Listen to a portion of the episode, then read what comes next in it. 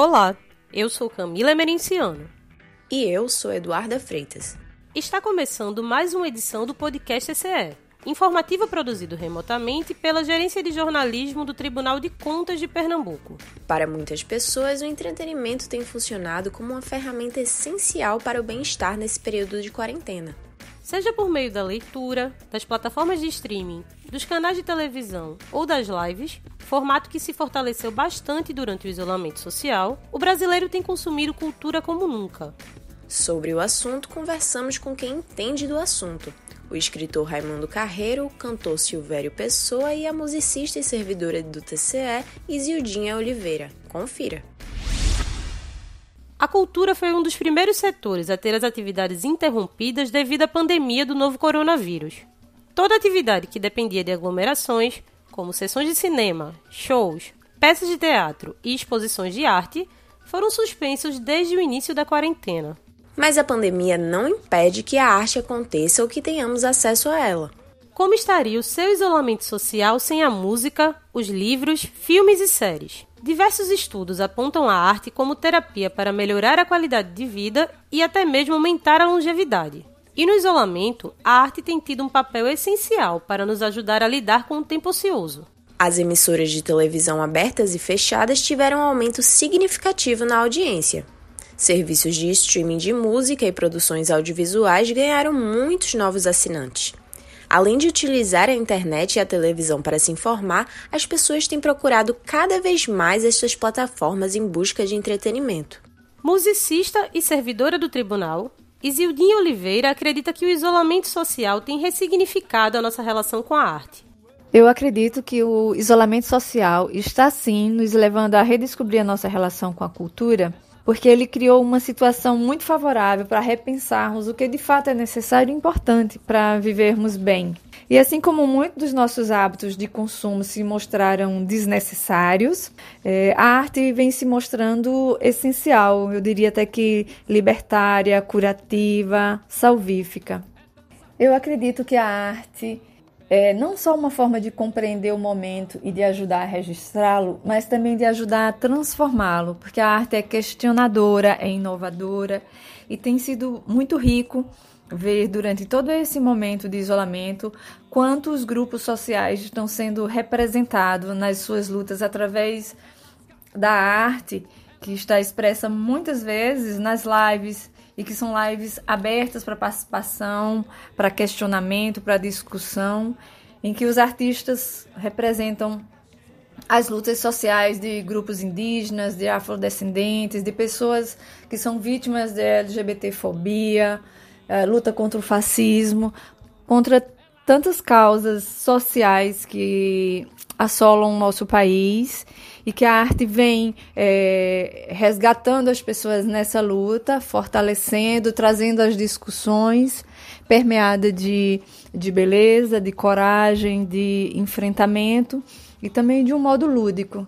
O cantor Silvério Pessoa afirma que a pandemia evidenciou quanto a arte é necessária. Eu vou respondê-la e responder as demais perguntas a partir de um projeto que se chama Educação, Arte e Consciência, que é um projeto que eu venho desenvolvendo nas minhas aulas práticas pela Universidade Católica de Pernambuco e anteriormente pelas aulas show que eu realizei dezenas, se não centenas, é, em escolas públicas particulares, um projeto no qual eu desenvolvo a importância da cultura popular no currículo escolar e, ao mesmo tempo, a necessidade da arte para redimensionar e reconfigurar a prática docente no mundo contemporâneo.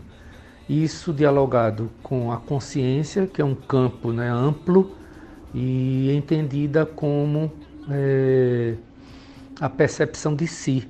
Né? Você se valorizando, desenvolvendo sua autoestima, você valoriza, respeita e dialoga e entra em conexão com o outro.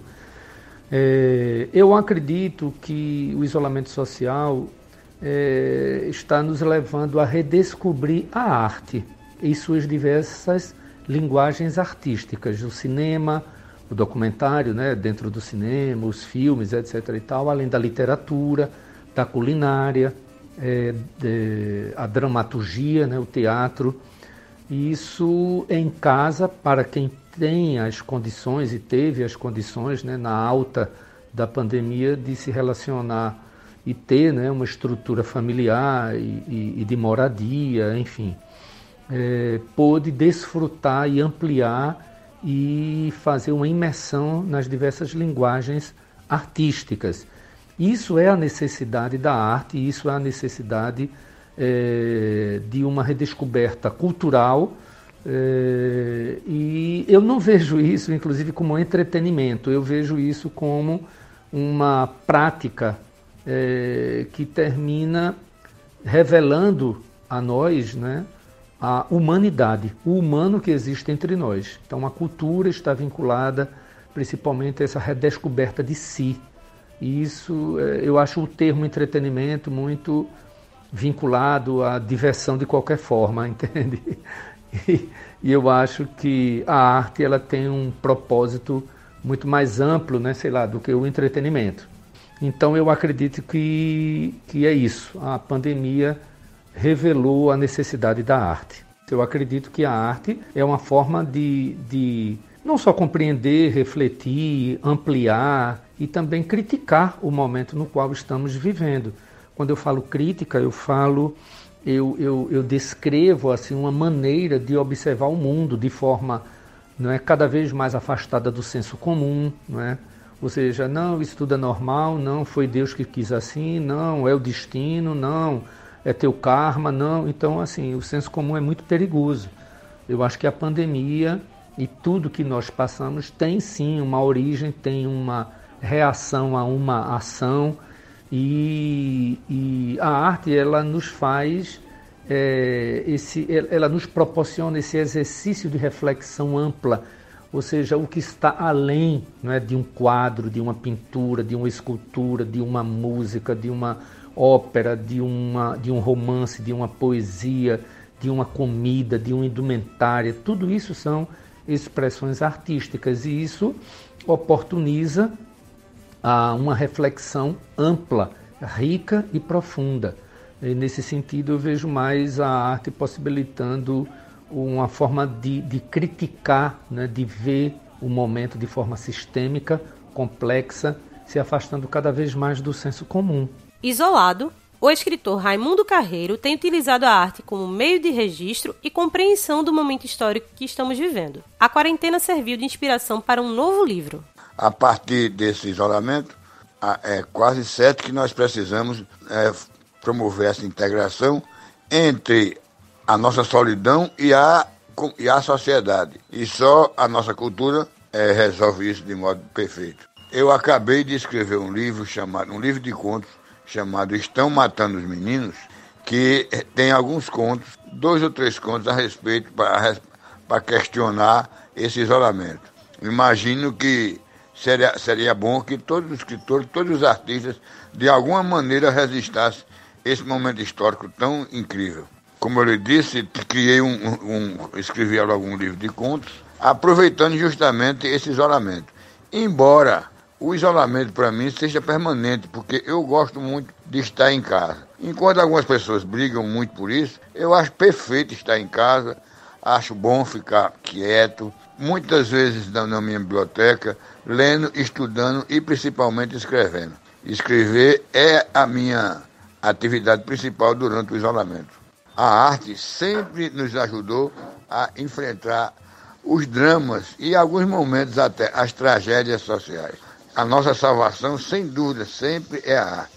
E nesse momento dramático, não trágico, evidentemente, embora tenha muitas mortes, é, a arte é quem pode nos acudir, acudir de forma mais permanente. Isildinha também tem aproveitado o momento para se dedicar à arte. Eu tenho usado intensamente esse tempo livre durante o isolamento social para estudar a poesia da minha terra, a minha música através do instrumento que eu toco, que é a rabeca.